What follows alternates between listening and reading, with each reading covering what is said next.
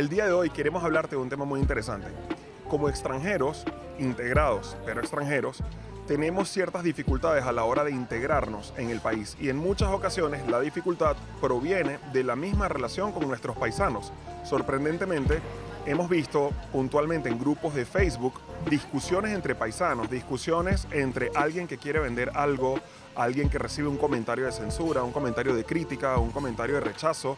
Hemos encontrado comentarios en los que se ensarzan en una pelea o en una disputa donde finalmente salen a relucir comentarios de tinte, eh, en ocasiones incluso hasta clasistas, político, eh, no tanto racista, pero sí de crítica dentro de los propios gentilicios. Bueno, sí, es que esto pasa, es que así está Venezuela como está, o así está Colombia como está, así está México como está, ¿no? Y nos culpamos unos paisanos a otros, como si fuera culpa de nosotros.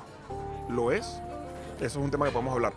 Sin embargo, de momento hoy voy a estar charlando con Rebeca, Gianfranco y Gustavo. Vamos a estar hablando sobre el peor enemigo de, un latinoamericano es su propio paisano. El peor enemigo de un venezolano, hablamos de fuera, evidentemente de nuestros países. Estamos hablando en el extranjero, estamos en España.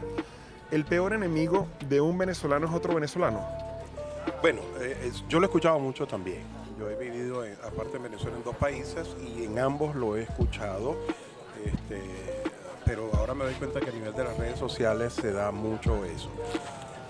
Yo creo que realmente tiene que ver con experiencias personales. Es decir, la persona ha tenido una, experiencia con paisanos, sí sucede, yo sé que sucede, eh, pero no podría decir que es exclusivamente eh, con paisanos de uno. Ah, incluso llega momentos en que lo, lo hacen genérico y por ejemplo en, España, en Estados Unidos, no, no, es que un hispano es el enemigo de otro hispano, independientemente de cuál sea su, nacionalidad, su gentilicio. Este, pero tiene que ver, en mi opinión, principalmente a la experiencia que haya vivido cada persona. ¿A qué tipo de experiencia puede responder esto, Rebeca? Sí, puede responder a, a malas experiencias que hayas tenido con personas que vienen de tu mismo país. Pero yo personalmente, y de hecho coincido con Gustavo, no podemos generalizar porque yo por lo menos por experiencia propia he tenido buenas, muy buenas experiencias con gente de mi propio país, como muy malas experiencias también.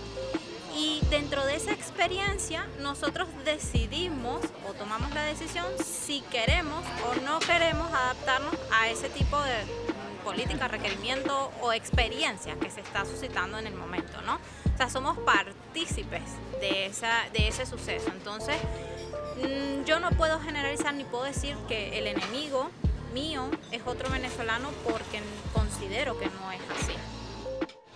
Generalizar evidentemente es algo muy difícil para cualquier índole, para cosas buenas, para cosas malas. O sea, realmente generalizar no está nada fácil. ¿Y qué pasa? Que sucede mucho que los que se ven afectados son los del mismo, la misma nacionalidad. ¿Por qué? Porque cuando en estos grupos ofreces un producto, ofreces un servicio, eh, estás ofreciendo algo que quizás identifica, por ejemplo, eh, grupo de Facebook de venezolanos, vendo eh, pequeños, vendo cachitos. ¿Cuál es el, mercado más potencial, el, más, el que más va a estar atraído por eso? El mismo venezolano. Entonces, claro, estadísticamente va a haber una persona mala, una persona malintencionada y por lo tanto eh, va a caer en esa, en esa, en esa trampa, ¿no? Entonces, ¿qué va a hacer? Qué, es lo que, ¿Cuál es la regla? Generalizar. Es decir, ah, bueno, mira, un venezolano me estafó, por lo tanto, el peor enemigo del venezolano es el mismo. Ojo, pero también hay que tener en cuenta un factor. Siempre nos hacemos los inocentes, pero también puede ser que mis expectativas eran mucho mayores. Los que yo espero de un venezolano, a lo mejor es excesivamente más de lo que en verdad la gente está dispuesto a dar.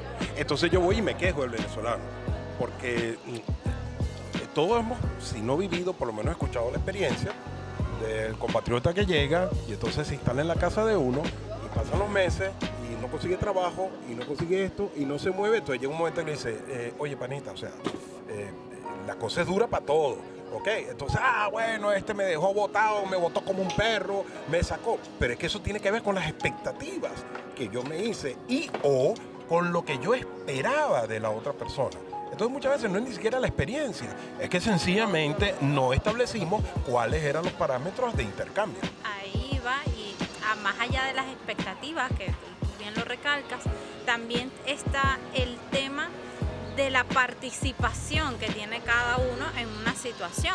Porque cuando a ti, por ejemplo, en el caso específico que tú estás diciendo de recibir a un compatriota en tu casa, tú estableciste unas normas posiblemente básicas, nada, nada restrictivo, pero llega un punto en que ya se te hace imposible seguir pues manteniendo o disponiendo de tu espacio y de tu sitio para esa otra persona.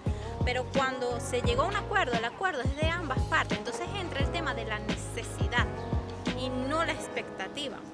Una cosa es la expectativa que puedes tener tú como la persona que está recibiendo y otra cosa es la necesidad del que está entrando en tu casa. Entonces hay una participación, eso es igual, y bueno, lo voy a decir claramente porque aquí en España también es conocido, eso es igual que los trabajos en negro. Hay alguien que te lo va a ofrecer, pero tú decides si lo vas a aceptar o no. Entonces ahí entra un tema de la necesidad. Esta persona te está ofreciendo esto en negro porque, bueno, porque posiblemente no quiere cumplir la normativa, no tiene dinero para pagar lo que corresponde a la seguridad social, si quiere saltar ciertos parámetros y tú tienes la necesidad de aceptarlo o no. Y yo lo pasé por experiencia propia. Claro, muchas veces lo aceptas porque precisamente no tienes permiso y tal, y dices, bueno, es un sacrificio de parte y parte, pero sí. Pero entonces puedes crucificar a la persona que te ofreció el trabajo en negro, que no te está poniendo en una nómina, que no te está dando, vamos a decir, eh, lo que te corresponde por seguridad social y demás, lo puedes crucificar por No eso. deberías, no deberías porque como tú dices, estás aceptando desde un principio Las condiciones. las condiciones. Es que a lo mejor te está salvando la vida. Es que apoyando lo que dice Rebeca, eh, yo veo unos grupos de Facebook, eh, aparece alguien ofreciendo trabajo, me lo voy a inventar. Cuidar niños, eh, 9 euros la hora. Perro, estafador o estafadora. Si eso se paga 15 euros la hora, no sé qué, no sé qué, no sé qué, no sé qué, no sé qué. Estoy de acuerdo, se paga 15 euros la hora.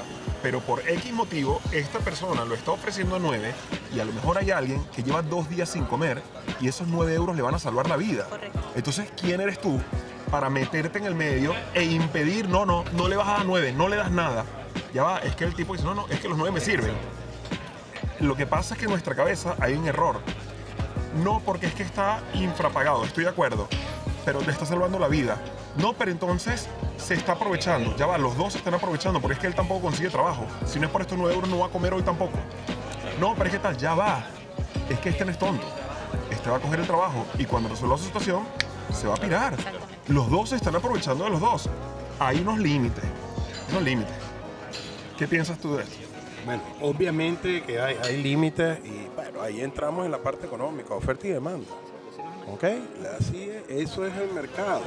Eh, realmente, si nadie está dispuesto a recibir los nueve, él no va a conseguir a nadie. Una de dos, o sube entonces la oferta o sencillamente se quedará sin quien le cuide al niño. Y lo más seguro es que suba la oferta porque necesita a alguien que le cuide al niño. Ahora, si una persona con esos nueve euros, del ejemplo que tú estás poniendo, le sirve, le funciona y con eso puede solucionar, aunque sea temporalmente una situación, cuál es el problema de que lo tome. Y por otro lado, ¿qué tanto tienen que ver terceras personas? Eso, eso, eso es una parte que este, la- la- la- esa democratización o masi- uh, uh, el hecho masivo de las redes La sociales masificación.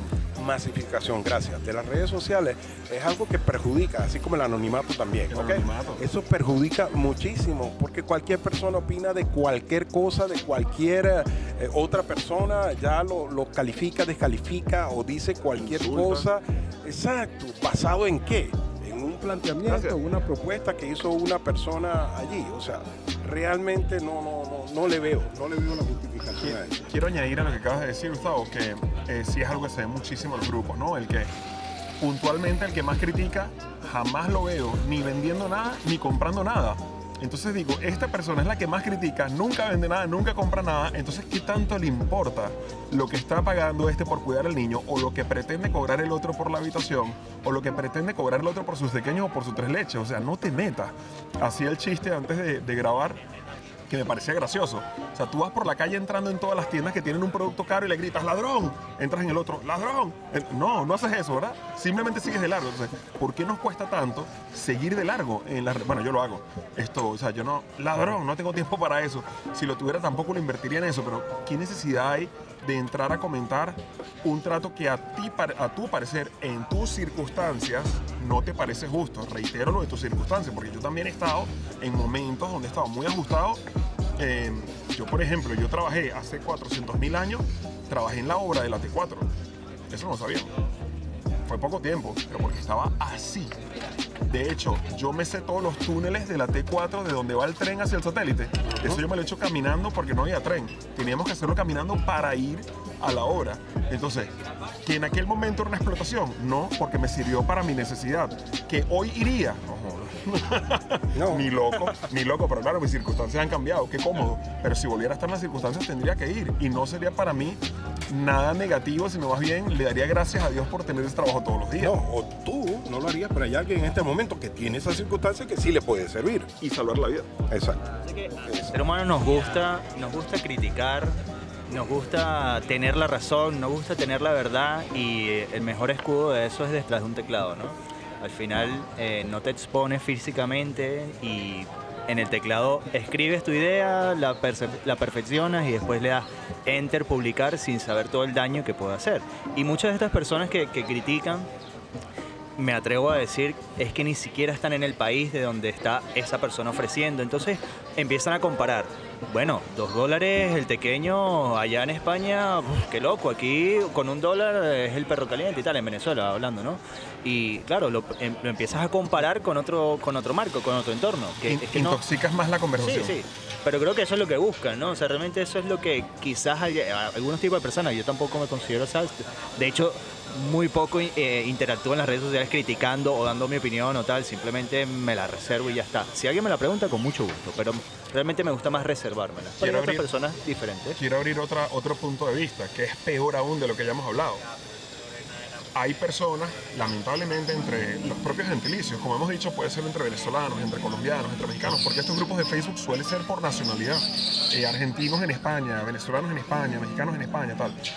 Peor aún, eh, hay personas que interactúan en esa conversación, en esa prestación de servicios, no tanto por hacer justicia por el supuesto agraviado, sino porque le molesta que el otro logre su objetivo. O sea, ¿qué tanto interactúa? ¿Por defender al agraviado o por rencor, molestia hacia el que está ganando? perjudicar al que está ofreciendo. Es decir, la idea es como entorpecer este, la, figura de quien está solicitando, buscando o quien va a obtener algo, ¿no? Eh, es el famoso eh, complejo eso de, ah, la explotación, explotadores, yo no sé qué broma. Ah, realmente, si, si entendiéramos el mecanismo del mercado, no existiría ese concepto de explotación y de explotado. Porque realmente la persona que está trabajando por una remuneración, te aseguro que no tiene otra alternativa. Por eso es que lo está haciendo. ¿Me explico?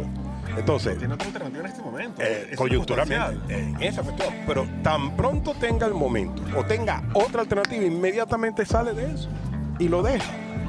Y si no hay nadie que esté dispuesto a eso, o no tiene la, la fuerza de trabajo, vas a tener que aumentar la remuneración. ¿Ok? Una cosa es explotación, otra cosa es esclavitud. Son dos cosas distintas. Una cosa es que estés obligado Eh, bajo amenazas y coacciones o lo haces o tal, y otra Correcto. cosa es por libre voluntad. Digas, en este momento ese trabajo me sirve. Correcto. ¿Ve? O sea, no, no, la, la- la gente a veces lo utiliza como sinónimo. No, esa esclavitud por esa explotación. No, no, no, no tiene nada que ver. ¿Ok? Y ese concepto de explotación es un concepto bien, bien discutible dentro del de la- del mercado actual. Y quiero añadir, para que no parezca que estamos siendo tendenciosos, yo estoy de la misma forma de acuerdo en que el que está asumiendo el trato en las peores condiciones, de un día para otro diga, gracias, hasta luego, Claro. ya resolví. Totalmente. Quiero decirte, para nada lo veo malo, lo veo perfecto. Los dos estamos en una relación de conveniencia donde ambos nos estamos aprovechando y cualquiera de los dos, tan pronto sea satisfecho, tiene el derecho de abandonar. Es que por eso lo decía en un principio, es una cuestión de necesidad y en esa necesidad hay dos partes, una que te ofrece y otra que dice yo lo acepto. Tú cu- cuando tú aceptas esas condiciones, tú también tienes el derecho en cualquier momento de decir, mira, hasta aquí llegó la relación, ya yo hice la actividad y por tanto conseguí algo mejor y me voy. ¿No les tomas? ya va, es que en esta mesa yo quiero saber, es que yo creo que aquí todos hemos pasado por lo mismo. Aquí nadie se salva de eso. Todos hemos tenido muy buenos trabajos como muy malos trabajos también.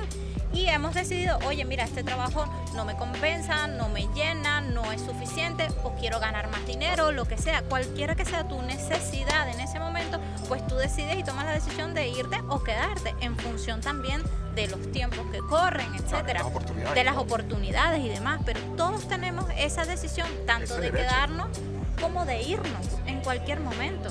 O de negociarlo. O de negociarlo, sí, o de renegociarlo, porque si has hecho un buen trabajo, entiendes que has hecho un buen trabajo y que tienes la posibilidad de decir, oye, vamos a revisar mis condiciones, si has, si tu concepción de lo que has hecho es fiel a lo que en verdad has hecho, seguramente van a mejorar tus condiciones.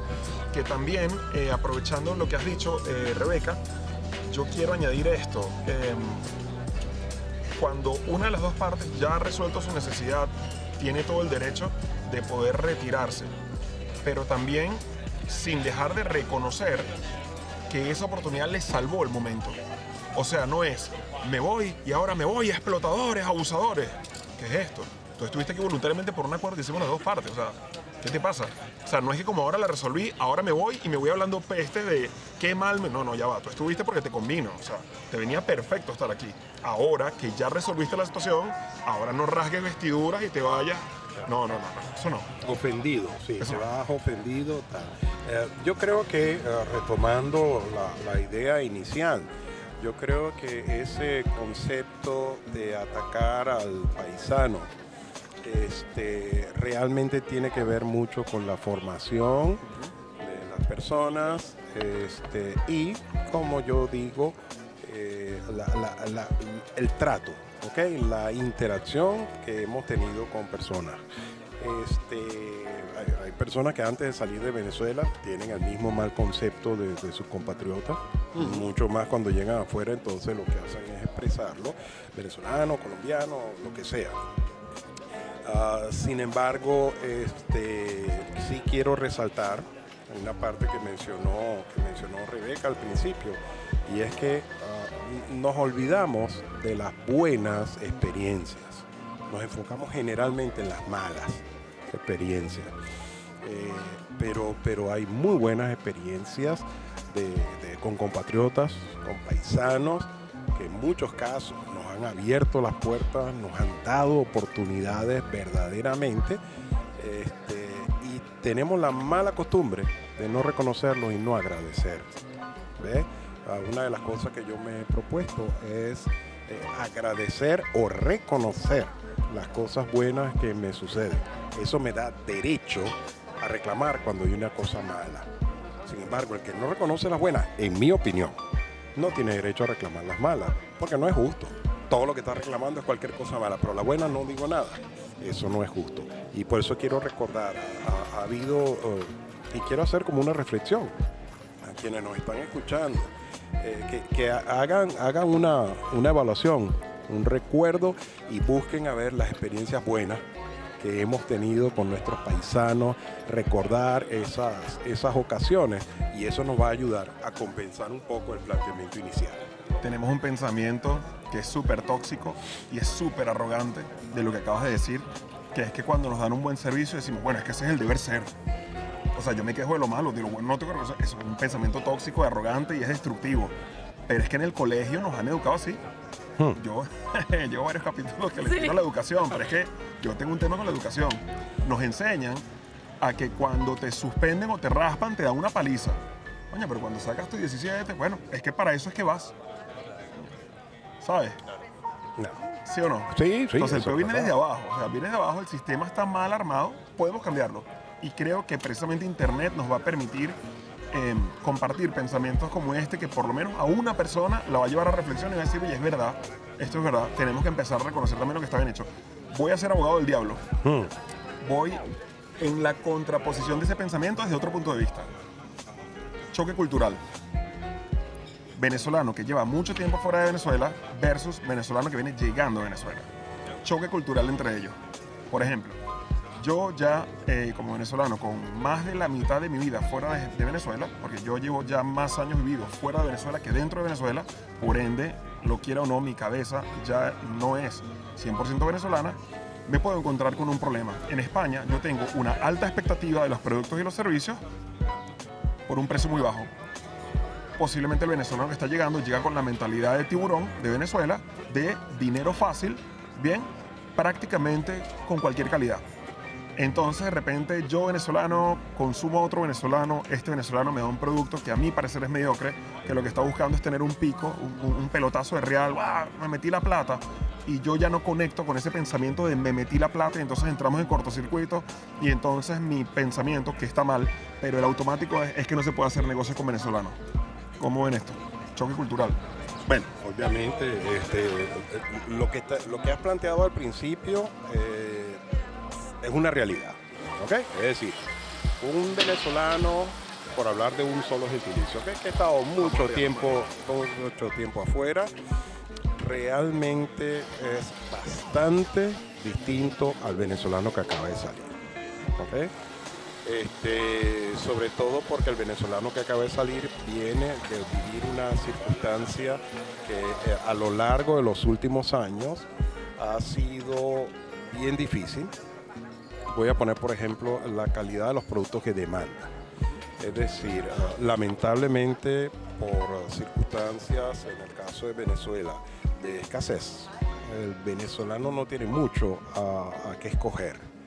Sin embargo, el, el, venezolano que tiene mucho tiempo aquí en España está acostumbrado a un nivel de calidad de producto o servicio que realmente puede exigir y no acepta cualquier cosa. Eso es en el caso de, consumidor. En el caso de vendedor, de proveedor, de empresario, eh, sí, hay que, hay que cambiarse el chip. Por ejemplo, ah, fui con, una, con un familiar a un restaurante, de, comida ahí de un venezolano este familiar le decía, porque se conocían de este negocio venezolano, decía, oye papá, no, no, no puedes dejar esas lechugas todas tristes allí, tal, tal. O sea, aquí en España eso no puede ser. Y él decía, no, no, pero es que todavía están buenas. No, e, esas lechugas se ven feas. Aquí en España no cuesta casi nada. Pana, bótalas y pon unas lechugas buenas. Y eso no entró en la cabeza de la, de la persona. Pero todo el español que venía miraba eso, se daba la vuelta y se iba. Porque no es una cuestión de que te lo vendo barato, no. Incluso me puedes cobrar más, pero no me des mala calidad. No me, ese es el, el, el planteamiento fundamental. En cambio, si viene con una mentalidad de dame lo que haya, porque es lo que conseguí, ahí es donde viene el choque. Y de hecho, este negocio tuvo que cerrar. De este venezolano tuvo que cerrar porque no entendió, no pudo encajar en ese tipo de mentalidad. Eso quiere decir de que, ah, como dice el dicho, donde vaya yendo a, lo... Donde fueres a lo que vieres. Exacto, donde fueres a lo que vieres. Tienes que irte metiendo dentro de la mentalidad de lo que es el, el mercado español y los compatriotas que tienen mucho tiempo son los que te van a ayudar o los que te pueden ayudar en eso. Yo tengo otro punto de vista interesante y es que he visto por el lado contrario de, vamos a decir, eh, venezolano, bueno, no, no sé en el caso de mexicanos y colombianos, pero yo te lo voy a certificar por venezolanos.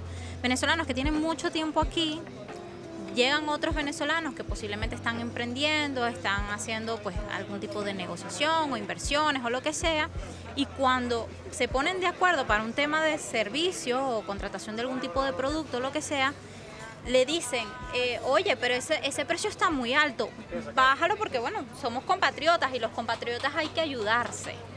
Entonces ahí vamos también a lo que estamos hablando del tema de, del cómo se puede aprovechar uno del otro simplemente por venir del mismo país que, del, que, del que es tuyo original. O sea, ese es otro punto de vista también y que hay que, se puede discutir.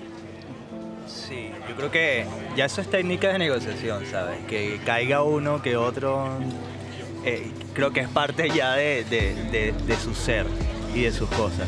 Evidentemente no puedes, bueno, yo no justificaría que por ser eh, de la misma nacionalidad eh, eso tenga que influir en algo. Yo creo que las negociaciones y todo eso viene con el producto y con, con los servicios y cantidades y demás, indiferentemente de quién esté detrás de todo eso. ¿no? Sí, pero siempre hay quien intenta aprovecharse. Claro, el cuento. claro. Bueno, tú la lanzas, tú lanzas Sí, esa tú la carta. lanzas. O sea, al final, o sea, Una cosa es que la lancen, otra cosa es que la reciban, pero sí, sí la lanzan, sí la lanzan. Pero es, que, pero es que ya lo dijo bien claro, si son técnicas de negociación. No la tiro, no la lanzo. A ver si el corazoncito se ablanda.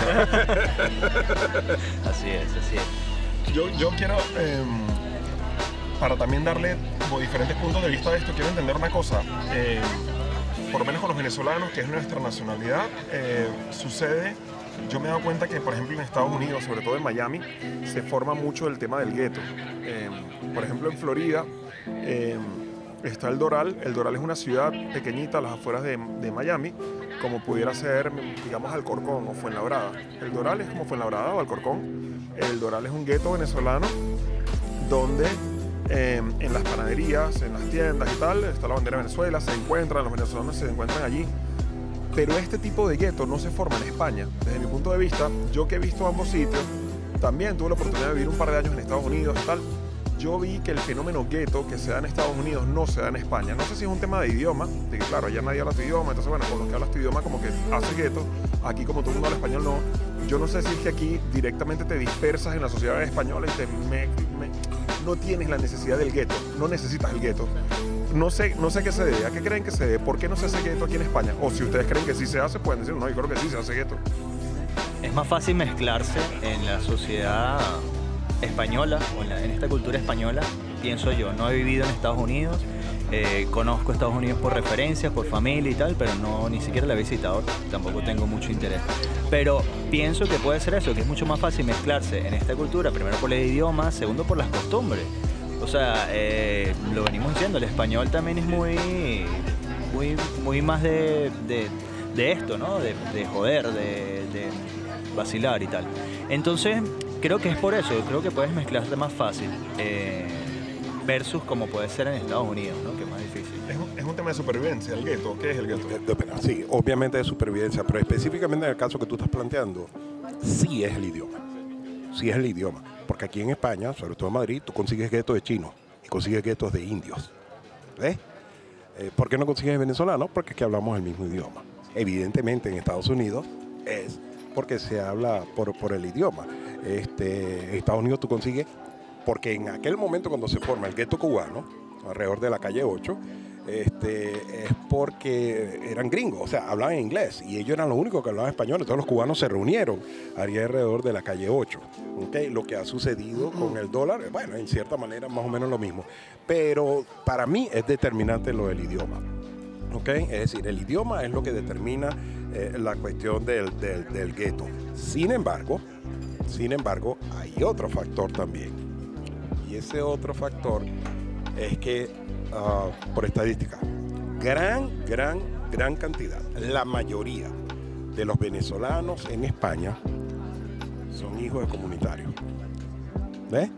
Es decir, cuando estamos hablando de venezolanos en España, la mayoría de esos son personas que tienen nacionalidad española o comunitaria, italiana, portuguesa, francesa, por sus padres.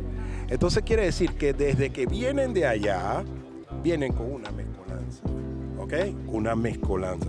Tú vienes con una mezcolanza. Tú eres hijo de española, nieto de española. En tu casa se comía la tortilla española, Cocido. se comía la, espa- la paella, se comía el cocido. muchísimo. Ve, o sea, cuando tú llegas acá, no es extraño. Pero es que yo era extraño hasta en Venezuela. Bueno. Porque en las casas venezolanas no se comía tanto pescado como en la mía, no se comía cocido. Yo, yo me di cuenta que en mi casa se comían cosas raras cuando iba a casa de amigos. Veía lo que comían ellos y yo, claro, como niño, decía, qué raro lo que comen aquí. No, qué raro tú. ellos están comiendo lo que se come aquí. El que es raro eres tú porque cuando la gente venía a mi casa decía, ¿qué es eso? Exacto. Pero cuando tú llegas aquí a España, en cierta manera tú te sientes más o menos ambiente. Entonces, si tú revisas, y ojo, lo que estoy hablando es estadística. La mayoría de los venezolanos en España son descendientes de, de comunitarios Europeo. europeos. Y eso quiere decir de que por eso es que no necesitan formar guetos. ¿Ok? Y los pocos que los hay, que, que no hay guetos, pero los pocos así que se reúnen en Eh. torno a un negocio, a, a una actividad, a algún tipo de cosa de esa, están bastante integrados. Y de hecho, no es extraño ver, eh, llevar a nuestros amigos españoles a comer pequeño, a comer cachito. Sí. ¿Cuántos nosotros no lo hemos hecho? Mira, ven acá que te voy a llevar a comer una cosa que es rica. Que se come en mi país, cachito de jamón y el español. Hostia, pero es que esto lo que está es buenísimo. Yo me llevé a Sammy hasta Venezuela, un amigo de aquí del, del colegio, yo me lo llevé a Venezuela incluso. Exacto. podía. Exacto. Entonces, ah, por eso que sí, eh, respondiendo, concretando, es las dos cosas. Primero, el idioma. Y en segundo lugar, la característica del venezolano aquí en Claro. España. el tema de la cultura. Eh, para ir cerrando el tema entonces, eh, para conocer la opinión de ustedes, yo alquilo un apartamento de, digamos, tres habitaciones y lo alquilo a las afueras de Madrid, digamos, por 700 euros. ¿Ok? Y yo, son tres habitaciones, una habitación me la quedo yo y alquilo las otras dos habitaciones. Y alquilo cada una en 350 euros. Y lo ofrezco en Facebook por la ubicación de la vivienda, todos los que ya llevamos un tiempo aquí puedes saber más o menos qué vale un El piso de- en esa ubicación. Y te das cuenta, descubres que con el alquiler de las dos habitaciones prácticamente yo estoy viviendo gratis. ¿Qué tipo de opinión en caso de que tengas que emitirla? Vamos a suponer que no existe la opción de pasar, no, tienes que emitir una opinión. ¿Cuál sería tu opinión en base a esto? De chiste. Estafador. Vividor. Vividor. Yo, yo apoyo, eh, bueno, libre mercado. O sea, realmente, tú lo estás ofreciendo, indiferentemente de cuánto te cueste a ti. Recuerda que estás sacrificando otras cosas, estás sacrificando tu privacidad. O sea, estás compartiendo tu vida con otras personas. Además, Le estás poniendo precio, no estoy sacrificando, estoy vendiendo. exacto, o sea, estás colocando, estás ofertando y si la persona lo acepta, es, es un trato a ambas partes. Y segundo, tú estás asumiendo toda la titularidad, porque al final tú eres el firmante del contrato y cualquier cosa que suceda, comportamientos que sucedan con los inquilinos, tú eres el, el- el firmante. Entonces, hay un valor también como intangible, ¿no? O sea, hay una responsabilidad, está tu firma, está tu identidad allí. Eh, que eso, bueno, a lo, mejor lo, a lo mejor lo estás valorando y por eso estás diciendo que son 350. Mira, yo sencillamente, como dices tú, si no tengo la posibilidad de pasar, quiere decirte que tendría que opinar, porque está- está- yo le hago una contraoferta. Mira, estoy interesado, pero te doy 300. Ya está. Sí, totalmente. Yo también haría lo mismo. Porque al final es, es lo que hablamos desde un principio, es una cuestión de necesidad. Y hay dos personas que pueden establecer esa conversación porque le interesa o no. Él te lo oferta en un precio, tú decides si lo aceptas o no. Y si no lo aceptas, a lo mejor le puedes hacer una contraoferta o no. Eso igual cuando tú vas a, un, a una cafetería. A ti tú pides un café y el café te puede costar 1.50. Pero es que tú en ese café estás pagando parte de la luz, parte del servicio, parte del local, parte de todo, incluso de la ganancia que le va a quedar a la persona. Entonces, Buenísimo, Rebeca, porque dentro de lo que hemos hecho de Coeña Aguirre, porque tantos estudios que hemos hecho de cafetería, yo no sé cuántas las personas saben. ¿Saben cuál es realmente el costo de los materiales de preparar un café? 10 céntimos. Eso es lo que cuesta la materia prima de un café. 10 céntimos. Quiere decir que el 1.40 restante, son todo eso que dijiste, el local, la luz tal, y hasta la ganancia del, del- de la persona que vende el negocio. Alguien podría decir, bueno, ¿por qué no lo venden a uno que ya le están ganando 90? Eso no es problema tuyo. Si el mercado, si el El mercado, mercado paga paga, si el 1.50. mercado paga 1.50, ¿por qué le voy a cobrar 90?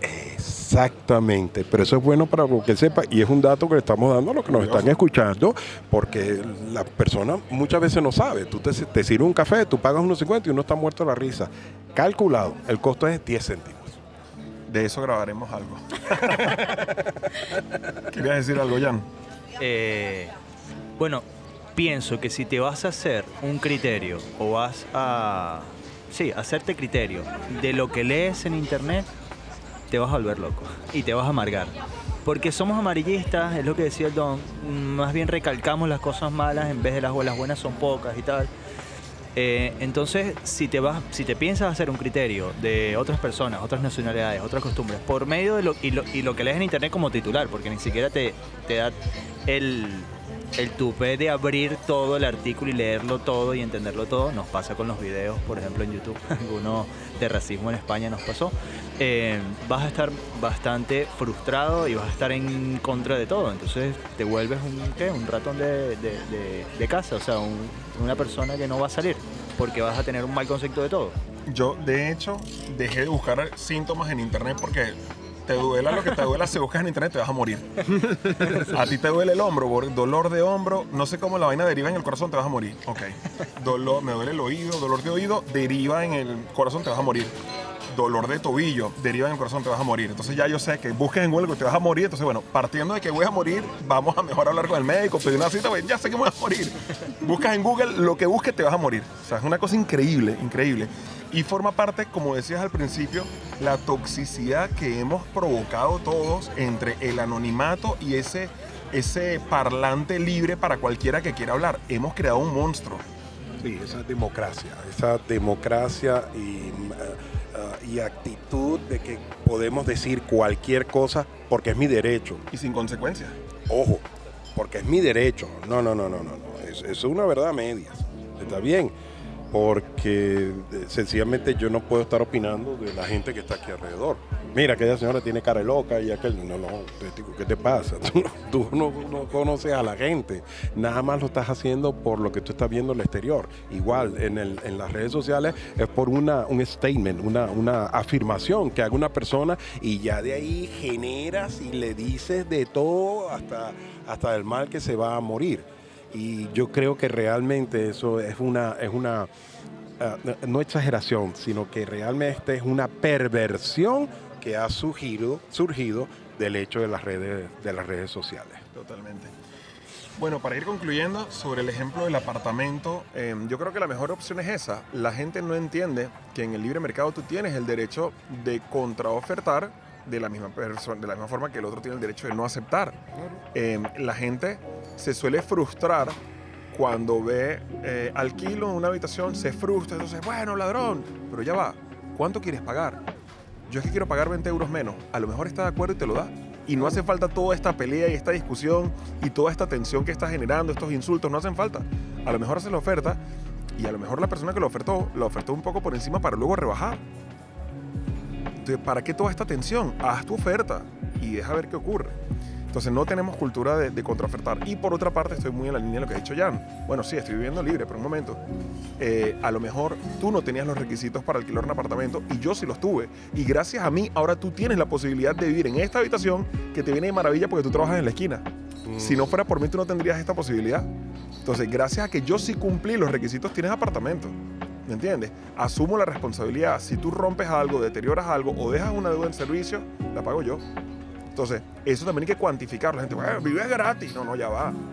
Que, o sea, si al caso vamos, el que está accediendo a una vivienda a la que no puede acceder eres tú, gracias a mí. Y eso lo tienes que pagar. Entonces, no podemos solamente ver el mundo desde nuestro ombligo de que, y yo, y yo, y yo, ya va. ¿Y qué está haciendo la otra persona? Algo estará haciendo, ¿no? Entonces, va bastante en línea en aquello de, de libre mercado, de, bueno, que las personas se pongan de acuerdo en sus necesidades. Porque al final y al cabo, no fue así como nació Estados Unidos. Sí. No nació el libre mercado donde se ponían de acuerdo el que ofrecía y el que necesitaba y ambos pactaban cuánto pagar y cuánto cobrar. Exactamente, y de hecho el, el principio de la, de la complicación en Estados Unidos, es de- los primeros conflictos después de la, de la guerra de independencia fue básicamente por los impuestos, ¿ok? Por los impuestos que había que pagarle al gobierno, porque desde el principio el gobierno necesitaba ser eh, sostenido por los ciudadanos y ahí es donde viene la famosa guerra del, del té. Que prefirieron botar el té al agua que, que sencillamente tener que pagar los impuestos tan altos que tenían que pagar.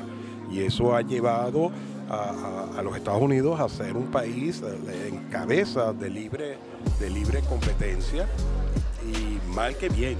No es perfecto, pero tenemos que reconocer de que es el mejor sistema. De hecho, hoy en día, eh, China, que es el gran ejemplo que quieren poner eh, personas de tendencia de izquierda, todavía no han entendido que es un capitalismo de Estado. Capitalismo de Estado. ¿ok? O sea, pero su fondo es capitalismo. Y por más que no quieras vender la idea del gigante chino socialista de izquierda, olvídate eso. Eso es capitalismo de Estado. Lo mismo está pasando con Rusia. Rusia también es un capitalismo de Estado. Entonces, eh, realmente, realmente, eh, lo que es la fuerza de mercado, oferta y demanda, es lo que debe determinar los precios dentro de una economía, una actividad. Como despedida, em, hay gente de los grupos de Facebook que van a ver este video. Em, un mensaje para ellos de cada uno. Un mensaje, yo quisiera que fuera más en constructivo. Yo creo que ya quedó claro la posición de lo que no se debe hacer. ¿Cuál sería como tu consejo para las personas que lo están viendo, están en un grupo de Facebook de estos de nacionalidades y tal, en base a la relación con sus paisanos o en base a, a que saquen lo más productivo de dichos grupos? Tu paisano no es tu enemigo. ¿Ok? Parte de esa premisa. Y en segundo lugar, hay una, hay una premisa que, que he aprendido en la Biblia y es, haz con los demás como tú quieres que hagan contigo. Actúa haciéndole el bien a los demás y en función de eso, tú vas a ver que eso va a venir de, de regreso a ti. Tu compatriota, tu paisano, tu, tu persona de tu mismo país no es tu enemigo. Haz con él lo mejor que puedas hacer y así cada uno va a estar haciendo el bien por los demás. Bueno, yo comparto lo mismo que dice Gustavo.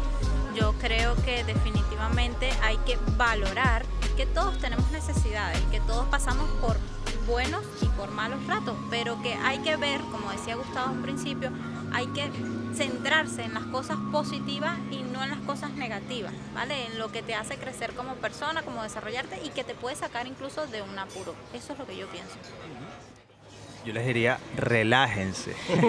O sea, ¿por, qué, ¿Por qué tanto hate? ¿Por qué tanta discordia? ¿Por qué las ganas de tener la verdad? La verdad no es, o sea, nadie es dueño de la verdad, solamente hay uno.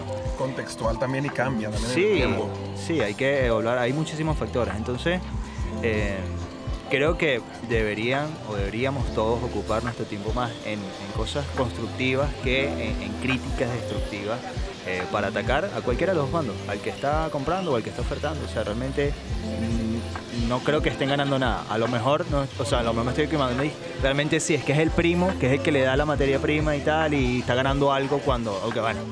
Pero realmente creo que no, creo que las personas lo hacen por, por ser tóxicos. Bueno, yo para conclusión, eh, compartir lo, lo que han dicho los tres eh, totalmente, pero añadir que es importante que cuidemos también la imagen que proyectamos, porque cada uno de nosotros somos un representante de nuestro país. Cada uno de nosotros somos un abanderado de nuestro país y tenemos que ser muy responsables con lo que estamos proyectando, porque las personas no van a decir fue Rebeca, fue Gianfranco, fue Gustavo, va a decir fue un venezolano. Entonces tenemos que ser muy responsables con cada una de las cosas que hacemos, decimos y las cosas que, que al final proyectamos, porque hemos dicho que está mal generalizar, pero es algo que hace todo el mundo. Y, y- y los españoles, americanos, chinos no están exentos de ellos, también van a generalizar. Entonces seamos un poco responsables de lo que decimos, lo que hacemos, la forma en que nos comunicamos, porque en algún momento podemos estar siendo de mala referencia para todo nuestro gentilicio cuando realmente es solamente un comportamiento nuestro. No sé si quieren añadir algo más o cerramos. Bueno, en el cierre quiero aprovechar y hacer una advertencia de muchísimo valor. Eh, esto va aparte, pero ya que estamos hablando de los grupos de Facebook, por favor, no seamos inocentes, no seamos ingenuos. Toda oferta, promoción, acuerdo ilegal, entiéndase, comida ilegal que no cumple registro sanitario, documentaciones extrañas o falsas o etcétera, em, ventas de cosas de citas y cosas de esas locas. Mucho cuidado. La policía está infiltrada en todos los grupos de Facebook con perfiles falsos. Leen todo. Para entrar como asilo lo que tienes que hacer es la policía lo está viendo. Para vender lo tiene, la policía lo está viendo. En esos grupos entra todo el mundo y con el anonimato de internet, Carlos Pérez, caraquista de corazón, es un policía español. O sea, y se los digo con certeza porque tengo amigos del colegio que son españoles y me han dicho, nosotros estamos en todos los grupos de Facebook, vemos todo, no sabemos todos los trucos, no sabemos, entendemos mejor que ustedes mismos eh, eh, temas políticos, porque hemos leído tanto que ya sabemos incluso hasta los cotilleos del corazón de allá. Están metidos en todos lados. Por lo que, por favor, responsabilidad con lo que hacemos en estos grupos, mucho cuidado porque las consecuencias pueden ser graves y muy importantes. Recuerden que no estamos en ese país donde a través de corrupción y pagándola no sé quién te libras de un problema penal. No estamos en ese país. Así que mucha responsabilidad. Gracias por acompañarnos. Recordarte que tanto puedes ver este video en YouTube si quieres ver dónde estamos, como si quieres escuchar solo el audio a través de Spotify y similares plataformas. Recordarte que los miércoles hacemos un live en Instagram si nos buscas por arroba Cohen Aguirre. Y evidentemente nos vemos en el próximo capítulo. Saludos.